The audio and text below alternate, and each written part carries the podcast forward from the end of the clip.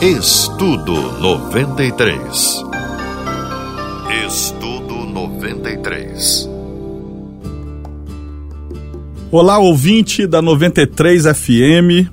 Eu sou o pastor Gerson Costa, da Igreja Semeando Avivamento em Petrópolis. E nós vamos começar o nosso estudo desse domingo e o tema é Saindo do Cativeiro Financeiro. Esse é um assunto que tem causado, às vezes, até incompreensões, mas para quem não me conhece, eu sou da área de finanças, trabalhei 24 anos no mercado financeiro e esse assunto para mim é um assunto assim bem bem fácil de se tratar. E eu quero compartilhar algo com você e olhando logicamente na Bíblia, o primeiro ponto que eu queria trazer para você é desmistificar esse assunto chamado dinheiro que muitas pessoas têm resistência para falar dele ou para ouvir dele. Eclesiastes 10, versículo 19, diz assim: Para rir se fazem convites, e o vinho alegra a vida e por tudo o dinheiro responde. Esse texto, em outras versões, vai dizer a mesma coisa, mas com um final diferente. Ao invés de dizer por tudo o dinheiro responde, ele vai dizer sem o dinheiro não é possível ter nenhuma coisa nem outra. Na outra versão, vai dizer. É, tudo isso se paga com dinheiro. E a primeira reflexão que eu quero fazer pro, com você nessa manhã é dizer para você que é, a Bíblia não condena o dinheiro, ela condena o amor ao dinheiro. E quando olhamos para Eclesiastes, a Bíblia está dizendo: olha, na verdade, tem coisas que você precisa de dinheiro para poder ter, e tem coisas que não precisa. Exemplo, para você ser amado, você não precisa ter dinheiro, mas para pagar a conta de luz precisa ter dinheiro. Para você chegar no céu, não precisa ter dinheiro, mas para você pagar sua passagem de ônibus precisa ter dinheiro. Então, o que Eclesiastes está dizendo não é que o dinheiro é a coisa mais importante do mundo, mas ele está dizendo que existem coisas que é com o dinheiro que se adquire e existem coisas que não precisa do dinheiro. E algumas pessoas compreendem muito mal esse assunto e, e cria um bloqueio mental de forma que ela rejeita em si o próprio dinheiro, talvez até por experiências que teve no passado. Então, a, a primeira, o primeiro ponto do nosso estudo de hoje é que você desbloqueie a sua mentalidade sobre o assunto dinheiro porque, como nós vamos ver no próximo bloco, é, você pode é, criar problemas para si próprio quando você cria essa resistência. Então, você precisa abrir o seu coração nesse dia para você entender o que a Bíblia fala sobre dinheiro. E ao mesmo tempo nós vamos passar ah, algumas instruções para que você possa ter uma mudança nessa área na sua vida. Continuando nesse assunto, eu queria começar com uma pergunta e dar a resposta. A pergunta é: dinheiro é bênção ou maldição? Essa é uma grande questão. Ah, algumas pessoas vão sempre enxergar o dinheiro como problema, como a praga do mundo. Algumas pessoas vão dizer assim: ah, mas é a praga do dinheiro. E o texto que nós lemos é, em Eclesiastes 10, 19 mostra que o dinheiro é a solução para algumas coisas. Ela não resolve tudo, mas para alguns assuntos ele é a resposta. Isso está escrito em Eclesiastes 10, 19. E sobre essa pergunta, se dinheiro é bênção ou maldição, fica aqui algumas questões. Por exemplo, se eu te perguntar, dinheiro na mão de Judas é bênção ou maldição? É claro que vai ser maldição.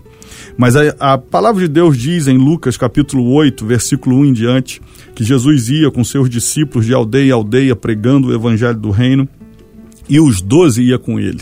E algumas mulheres que tinham sido curadas de espíritos malignos, de enfermidades, e o versículo termina dizendo: iam atrás para é, servi-lo com os seus bens. Significa que essas mulheres bancavam o ministério de Jesus na terra.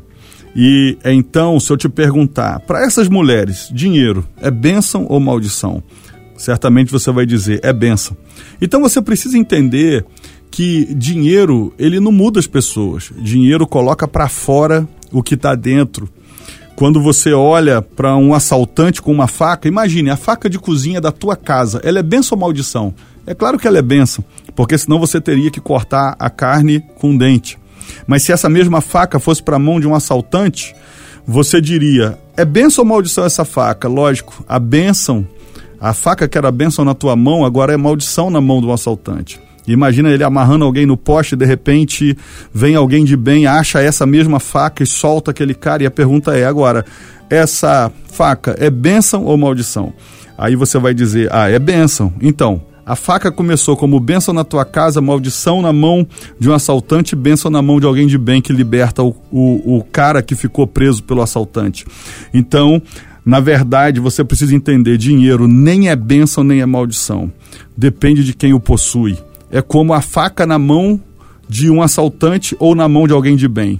A faca é como o que vai representar o dinheiro. Dinheiro é como uma faca. Não é bênção nem maldição, depende na mão de quem está. A, o dinheiro simplesmente potencializa e bota para fora o que está dentro. Não existe um dinheiro ruim. Tem gente ruim que tem dinheiro e tem gente boa que tem dinheiro. Então, prosseguindo e avançando um pouco além, quando nós olhamos Mateus capítulo 2, versículo 8, que é quando Herodes chama os reis magos e pede para dizer aonde que Jesus está, para que ele também vá o adore, é, a gente vê os reis magos seguindo a estrela do Oriente.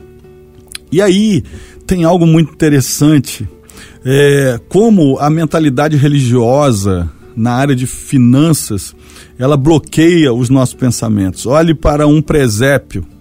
O presépio, ele vai colocar a estrela do Oriente, vai colocar os bichinhos e vai colocar três reis com, é, com não com aparência de reis, mas com aparência de alguém humilde, segurando três caixinhas que seriam os presentes. E quando nós olhamos para a Bíblia, os reis magos não chegam, ou o nome que você der para eles, não chegam no presépio eles chegam em outro lugar e o Evangelho de Mateus, capítulo 2, versículo 8 em diante, vai dizer isso. E o versículo 10 especificamente vai dizer: E vendo eles a estrela, alegraram-se muito com grande júbilo, e entrando na casa, preste atenção, entrando na casa, acharam o menino com Maria, sua mãe, prostrando-se o adoraram, e abrindo seus tesouros lhe ofertaram dádivas, ouro, incenso e mirra.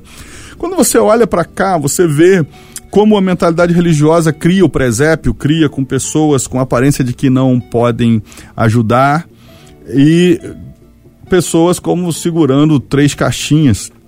Repare no presépio a cara, a, o rosto, a face de Maria, a face de José, não é uma face de alegria, uma face como se fosse de tristeza, porque a religião mostra pra gente como Jesus, um alguém muito pobrinho, nascendo na manjedoura, e, e, na verdade, eu não quero dizer e não posso dizer que Jesus era rico, mas a Bíblia diz em Lucas, no capítulo 2, que a primeira opção de José foi procurar vaga na hospedaria. Então Jesus não nasceu na manjedoura por falta de recurso. Mas a Bíblia diz no Evangelho de Lucas 2, depois você lê, vai dizer, porque não havia vaga na hospedaria. Significa o quê? Que eles podiam não ser ricos, mas eles tinham recursos para pagar a hospedaria. Mas como não tinha vaga, diz o texto, eles tiveram que ficar no estacionamento da época, que era a estrebaria. E então, quando você olha para o texto, os, os reis magos não chegam ali na estrebaria, mas são os pastores de Belém que chegam. E a Bíblia diz, no texto que a gente estava lendo, que eles abrem os seus tesouros lá na casa de Jesus, aonde ele estava.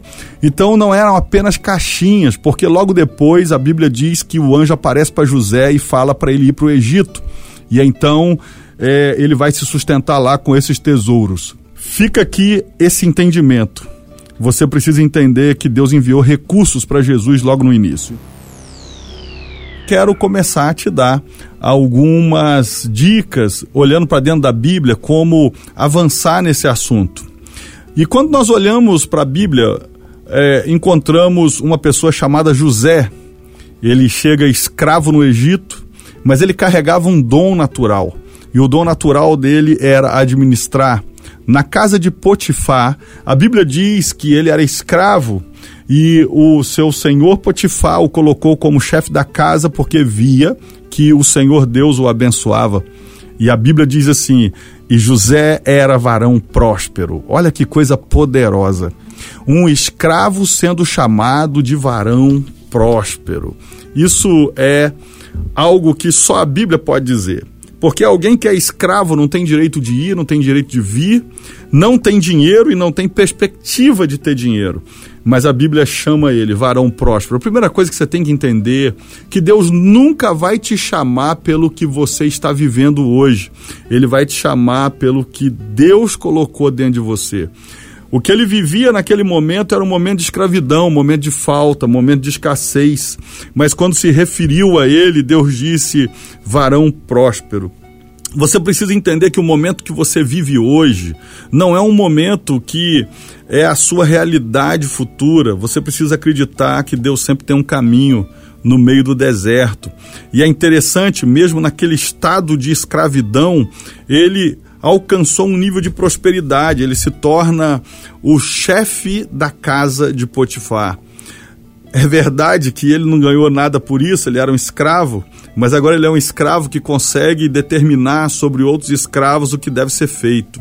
Você precisa entender que é, prosperidade para Deus não é o que você tem, é o que você é porque embora ele não tivesse nada, ele poderia alcançar aquilo que Deus tinha para fazer através da vida dele. Não sei qual é a realidade que você está vivendo hoje, mas eu sei sim que assim como José, Deus nunca vai te chamar pelo que você está vivendo, Ele vai te chamar pelo que Ele sabe que Ele colocou dentro de você para você alcançar. Que você possa olhar para o presente, mas não se prender nele mas saber que Deus tem um futuro, Deus tem algo muito diferente de hoje.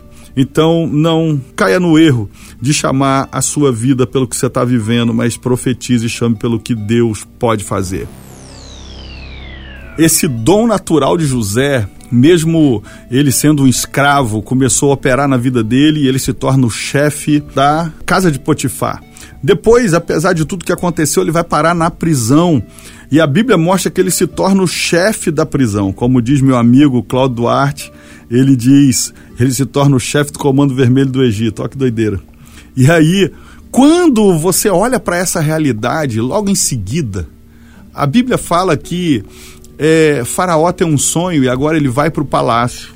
O dom sobrenatural de Deus de interpretação de sonho abre a porta do palácio, mas o que você precisa entender que não foi o dom sobrenatural que manteve ele no palácio, mas foi o dom natural de administrar que mantém ele no palácio. A Bíblia diz que logo após ele dar a interpretação sobrenatural do sonho, ele dá um conselho natural ele fala para Faraó preparar um homem inteligente e sábio para colocar sobre o Egito e para guardar 20% de toda a colheita que haveria.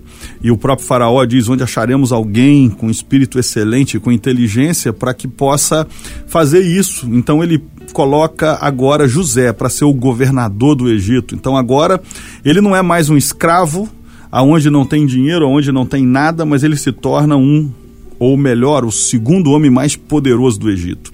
Você precisa entender que as pessoas sempre vão dizer o nosso nível de prosperidade pelo que a gente tem, porque para as pessoas prosperidade é ter mas para Deus prosperidade é ser. Por isso que no bloco anterior eu te disse que Deus chamou ele de varão próspero quando ele era escravo e não agora quando ele é governador. Porque você precisa entender que Deus sempre está à frente do nosso tempo. E quando esse dom natural é colocado para fora, você começa a alcançar o que Deus preparou para você. Essa, esse dom natural de José de administrar, colocou ele como chefe da casa de Potifar, chefe da prisão e agora chefe do palácio. Você precisa acreditar no dom natural que Deus te deu de presente. E no próximo bloco, eu quero te dar algumas dicas rápidas para você descobrir o seu dom natural. Por quê? Porque o dom sobrenatural pode até abrir porta, mas é o seu dom natural que te coloca para morar no palácio. Então, saiba que todos nós que estamos aqui agora ouvindo a 93, você carrega um dom natural e o problema é que a gente ignora esse dom e ao ignorar esse dom, a gente perde o que Deus tem para nós. Três dicas para você descobrir o seu dom natural.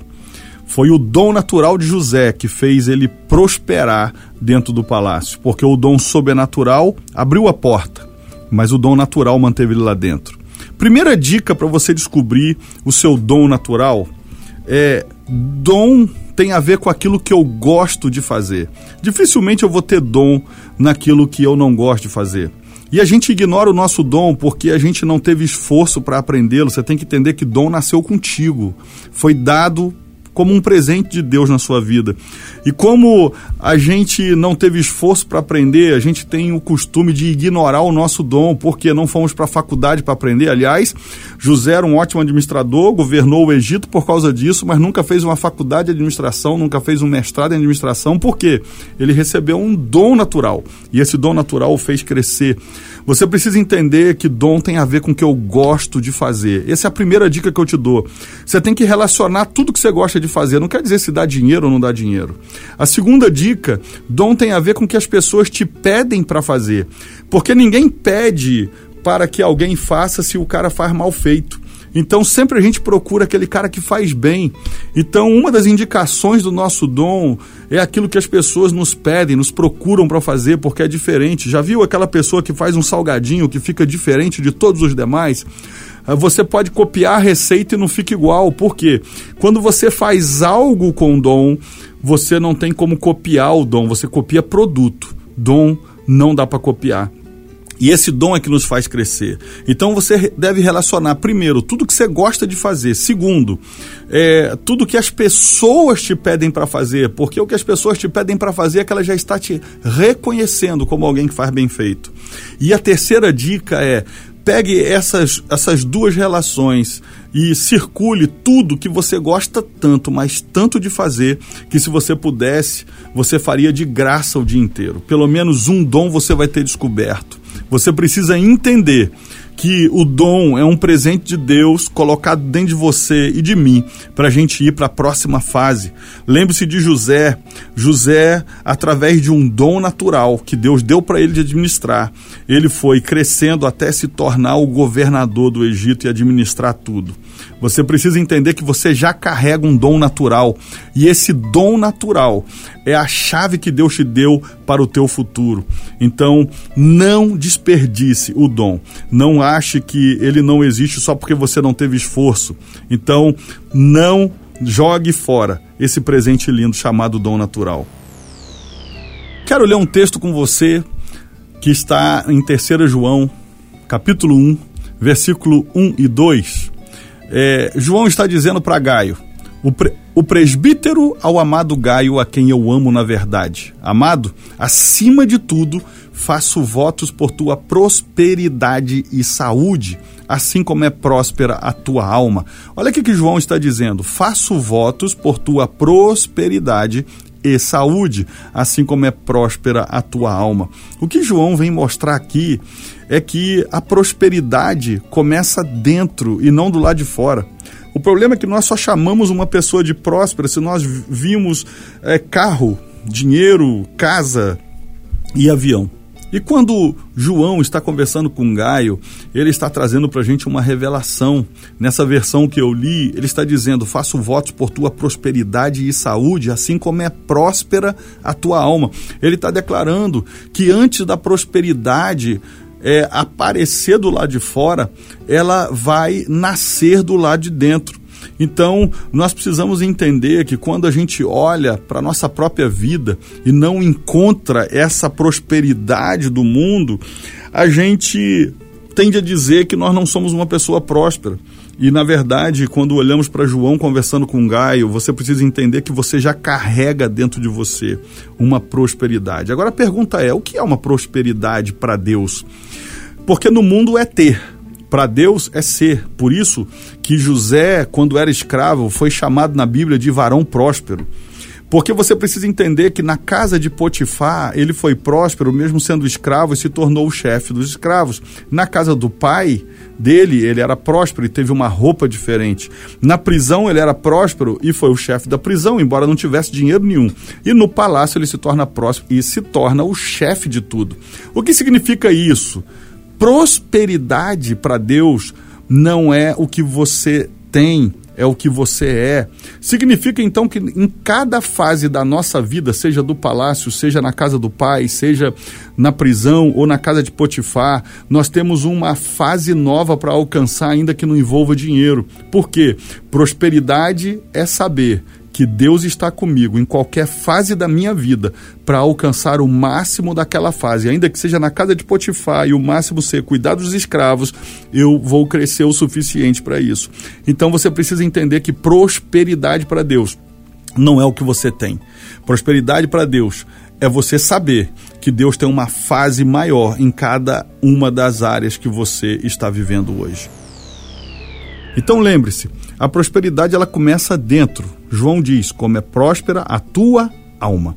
Quando nós vamos ler Miles Monroe, ele diz que alma compõe três coisas: desejos, pensamentos e emoções. Então, se João está dizendo que eu desejo que você seja próspero por fora, como você é próspero por dentro, significa que eu preciso entender desejos, pensamentos e emoções, porque a prosperidade passa por esses três pontos. Primeira coisa, desejos. Você precisa desejar. Deus não pode fazer aquilo que nós não desejamos, né? Pelo que nós vamos orar, pelo que nós vamos buscar, ele vira para o cego e diz: O que deseja que eu te faça? Ou seja, se você quer prosperar, ok, é um desejo. Agora, se você diz: Não, não quero. Então, João está dizendo: passa pelos desejos, o outro ponto passa pelos pensamentos. Nós fomos bloqueados muitos anos da nossa vida, pessoas dizendo: olha, isso não é para você, isso. E até os pais dizendo: isso não é para o teu bico, você não nasceu em berço de ouro. E na verdade são pensamentos que vão limitando a nossa vida. E o outro ponto são as emoções. Desejos, pensamentos e emoções. Davi, por causa de um momento de ira, quase perde o reino todo. Você precisa entender que se nós não controlarmos as nossas emoções, as emoções podem destruir o nosso futuro. Se você entender que a prosperidade começa dentro, e como diz Miles, a alma tem desejos, pensamentos e emoções, você precisa ter desejos prósperos. É, como disse, você não tem como alcançar o que você não deseja, você precisa querer, você precisa almejar.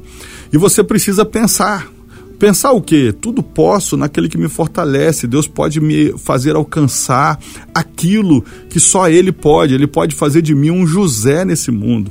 E ao mesmo tempo ter controle das emoções, porque tem pessoas que dizem: não, eu prefiro perder tudo, mas eu vou falar tudo que está dentro de mim. E as pessoas confundem sinceridade com que? com algo que não tem nada a ver com sinceridade, com sabedoria. Existem momentos certos para serem ditos e momento de raiva, tenha certeza, não é um momento propício para isso. Então, entenda que a prosperidade começa na sua alma, como disse João, e a alma tem desejos, pensamentos e emoções, e você precisa desejar, pensar certo e agir da maneira certa.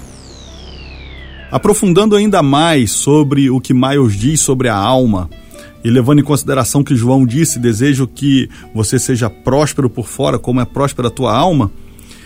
Você precisa entender então que desejos, pensamentos e emoções fazem parte dessa desse prosperar. Agora, entrando um pouco mais em desejos, as pessoas é, não sabem o que querem. Se você quer prosperar, você precisa ter um objetivo. E isso passa pelos desejos. A minha pergunta é: nós estamos no início do ano e o que você deseja desse ano? É claro que existem coisas que nós desejamos que talvez não seja possível alcançar esse ano, mas a partir do momento que eu sei o que eu desejo para esse ano, eu vou ficar cada vez mais próximo, cada vez mais perto.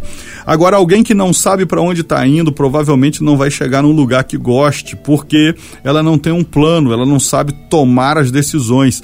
É muito fácil dizer não quando eu sei para onde eu estou indo, o que, que é que eu desejo porque basta olhar e ver. Se tem a ver com o que eu desejo, eu vou estar é, dizendo sim, se eu não sei se eu desejo isso, eu vou acabar dizendo não. Então você precisa entender que se você quer prosperar, você tem que saber o que deseja desse ano. Outra coisa, você precisa tratar os seus pensamentos, porque são desejos, pensamentos e emoções, e muita gente foi formada no passado dizendo: não pode, você não pode, não é para você, ninguém da nossa família conseguiu. A Bíblia diz que nós temos que passar por uma renovação do entendimento. Renovai-vos o vosso entendimento, e assim você vai experimentar qual seja a boa, verdadeira e perfeita vontade de Deus você precisa dar novos significados na sua mente. Existem pessoas que foram tão acostumadas a acharem que não pode e agora acreditam que não pode. E se você procurar na internet, tem a experiência da pulga. Uma pulga pode pular um metro e meio, mas depois de três dias, numa caixinha pequena, ela vai puxar, ainda que tire a tampa, ela vai pular na altura da tampa porque foi condicionada. E pensamentos são condicionantes. Eles podem, desde a infância, nos condicionar a acreditar que a tampa ainda está lá e eu não posso pular mais alto que isso. E se você não entender isso, é possível que você fique bem aquém daquilo que Deus preparou para a sua vida. Então, nós fechamos aqui o estudo de hoje, 93, que Deus possa tocar a sua vida, que essa palavra entre na sua alma e que o seu futuro que Deus preparou seja desatado para você viver plenamente e 100% do que Deus tem para a sua vida. Quero tocar num assunto que foi algo libertador para minha própria vida. Quando nós falamos de dízimo, por exemplo, as pessoas dizem dízimo é coisa do Antigo Testamento. E eu não tenho como falar de prosperidade, e principalmente no encerramento de hoje desse estudo, sem falar dessa chave poderosa, é um instrumento espiritual que é capaz de transformar algumas realidades que no mundo físico não é possível. Você pr primeiro precisa entender nesse tempo o que Deus não está à venda. Deus não pode ser comprado. Seu dízimo, sua oferta, sua primícia jamais vai mudar a vontade de Deus. As pessoas às vezes não entendem isso e elas acham: ah, eu entrego o dízimo, Deus tem que fazer. Eu vou entregar essa oferta aqui, Deus é obrigado a fazer. Amigo, não cometa esse erro. Deus não pode ser comprado, Deus não está à venda. Seu dízimo, sua oferta nunca vai mudar a vontade de Deus. Lá na igreja, por exemplo, a gente não tem nem envelope com nome para escrever o dízimo. Por quê? Para a pessoa colocar o nome dela para eu ver ou para Deus simplesmente olhar para ela, a fidelidade dela e a fé dela na hora da entrega. Então a gente optou que a pessoa tem que entender que não há um controle humano aonde eu vou dizer se a pessoa deu o dízimo ou não, mas o mundo do espírito é quem é testemunha se ela crê ou se ela não crê. E a gente vive esse dilema aonde as pessoas dizem, não, mas dízimo é coisa do Antigo Testamento. E quando você olha para a própria Bíblia no Antigo Testamento, a Bíblia fala que trazei todos os dízimos à casa do tesouro, é Malaquias 3:10. Todo mundo conhece isso, mas o que as pessoas ignoram é o que está no versículo 11. A Bíblia diz então, você traz o dízimo, versículo 10, e o versículo 11 diz: "Por amor de vós repreenderei o devorador". O único interessado que eu e você não sejamos dizimistas é aquele que deseja devorar as nossas finanças por sermos filhos de Deus. Se você olhar direitinho, você vai ver que não é preciso ser dizimista ou ofertante para alguém ser rico ou milionário. Existem até milionários que não creem que Deus existe. Mas jogue na internet e olhe milionários que perderam tudo. Por quê? Porque é possível até ficar rico sem Jesus, mas o princípio de Jesus é o que nos mantém com aquilo que temos. Dízimo é algo poderoso como uma proteção sobre a nossa vida, mas lembrando, Deus não está à venda, Deus não pode ser comprado e a sua oferta e o seu dízimo nunca vai mudar a vontade de Deus. Tem gente que acha que pode comprar Deus, isso é impossível. Mas quando eu olho para o texto, as pessoas dizem assim: ah, mas dízimo é coisa do Antigo Testamento. Então vamos lá. Mateus capítulo 23, versículo 23, é o próprio Jesus Cristo que está dizendo assim: Ai de vós, escribas e fariseus hipócritas, porque dais o dízimo da hortelã, do endo, do cominho e tendes negligenciado os preceitos mais importantes da lei, a justiça, a misericórdia e a fé. Devias, porém, fazer estas coisas sem omitir aquelas. O próprio Jesus Cristo está dando um testemunho aos escribas e fariseus. Vocês são dizimistas de verdade, dão dízimo do tempero, hortelã, endo e cominho, mas vocês não têm justiça, misericórdia e fé. E olha o que o texto diz: Devias, porém, fazer estas coisas, justiça, misericórdia e fé, sem omitir aquelas, ou seja, ser dizimista como eles eram.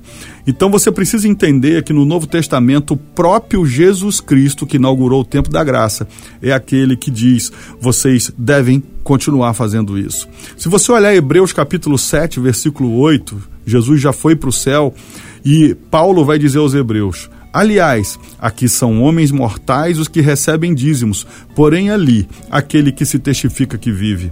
Em outras palavras, Paulo está ensinando aos hebreus sobre dízimo, dizendo: Antes, vocês entregavam dízimo para homens que vão morrer. Após Jesus, é Jesus que está presente para receber o seu dízimo. Amigo, você precisa entender que sempre haverá essa guerra. O diabo tentando nos convencer que dízimo é coisa do Antigo Testamento, embora eu te dei dois textos do Novo Testamento, e um deles aonde Jesus está mandando entregar o dízimo. Mas por que isso? Porque Malaquias 3,10 diz: Trazei todos os dízimos. E o versículo 11 libera uma bênção, dizendo: Por amor de vós repreenderei o devorador. Como disse, não é preciso ser dizimista e ofertante para ser rico. Existem pessoas que duvidam da exigência de Deus e são milionários. Mas quando olhamos na internet, você joga lá milionários que perderam tudo. E não é porque jogou na loteria, não sabia fazer dinheiro. Milionários mesmo, bilionários que perderam tudo. E aí você vai ver que se eles crescem no poder de Deus, eles poderiam viver essa realidade. Então, amigo, saiba que existem princípios de Deus que protegem a nossa vida na área de finanças. Não deixe que o engano possa roubar o que Deus tem para você e as promessas. Você não está livre de cometer equívocos nas suas finanças, mas saiba de uma coisa, no mundo do espírito, a vida do dizimista é protegido, como diz Malaquias 3, 10 e 11, e como diz Mateus 23, 23 e Hebreus 7 e 8. Sim, dízimo é coisa do Novo Testamento. E você precisa lembrar: Deus não está à venda, Deus não pode ser comprado e o seu dízimo e sua oferta nunca vai mudar a vontade de Deus. E eu te mostrei no outro bloco que dízimo sim é coisa do Novo Testamento, mostrei em Mateus, mostrei em Hebreus, mas agora eu quero te mostrar algo. Tem pessoas que pensam que estão dando dízimo, mas elas estão fazendo o seu próprio jeito e não entendem por que, que o devorador está consumindo as suas finanças. Deuteronômio 12, versículo 5 em diante, diz assim: Mas buscareis o lugar que o Senhor vosso Deus escolher de todas as vossas tribos para ali por o seu nome e a sua habitação, e ali vireis, e ali trareis os vossos holocaustos, os vossos sacrifícios e os vossos dízimos. E é interessante que no versículo é, 8 ele diz: Não fareis conforme tudo que hoje fazemos aqui, cada qual tudo que bem parece aos seus olhos. Olhe, a Bíblia diz que sim, no Novo Testamento tem dízimo. Mas você precisa entender que o que funciona é do jeito de Deus, não é do nosso jeito. O versículo 8 diz: as pessoas estão fazendo como bem lhe parece. Existem pessoas que não têm fé suficiente para entregar o dízimo, porque às vezes vai entregar 10 mil, 5 mil, e elas dividem. Elas falam: olha, vou entregar aqui mil na minha igreja, mil não sei aonde, mil no programa de TV, e mil não sei o que, mil na rádio. E você precisa entender, querido, que funciona do jeito de Deus. O diabo não respeita se você tem a boa intenção, mas se você fez o que Deus falou que era para ser feito. E Deuteronômio 12, versículo 5 em diante, diz que para você entregar o seu dízimo deve ser no lugar que o Senhor escolheu te plantar. Ou seja, você está numa igreja e nessa igreja você deve trazer. A Bíblia diz isso: ali trareis os seus dízimos. E não é da maneira que a gente deseja. Então significa que para ser dízimo não basta ser a décima parte. Você precisa entregar na casa que o Senhor te colocou para você se alimentar eh, espiritualmente e ali você vai trazer o seu dízimo. E algumas pessoas pensam, não, eu vou entregar em cesta básica. Isso não é dízimo, isso é ação social. Ah, eu vou entregar parte do meu dízimo naquela igreja do meu amigo que eu conheço muito, que está construindo e é pequenininha e preciso de dinheiro. Isso não é dízimo, isso é oferta. E a Bíblia diz que o que repreende o espírito devorador é o dízimo e não a oferta. Então existem pessoas que já chegaram para mim e disseram, pastor, mas eu sou dizimista e o devorador e tal. E aí eu fui ver, as pessoas não, entravam, não entregavam dízimo. Ou elas entregavam ofertas com o nome de dízimo. Porque ou não entregavam o que deveria ser a décima parte, ou entregava é, de forma equivocada, não de, não de forma que a Bíblia diz. Então, amigo, se você vai ser dizimista, faça do jeito que Deus disse, porque Ele vai ser fiel para cumprir a palavra dele na sua vida. Isso mudou a minha vida e vai mudar a sua vida também. Assim concluímos o nosso estudo, saindo do cativeiro financeiro, que o Senhor possa abençoar sua vida, sua casa, que essas palavras possam transformar o seu entendimento e produzir o futuro que Deus tem para a sua vida. Deus te abençoe e você possa crescer e avançar pelas mãos dele. Estudo 93. Estudo 93.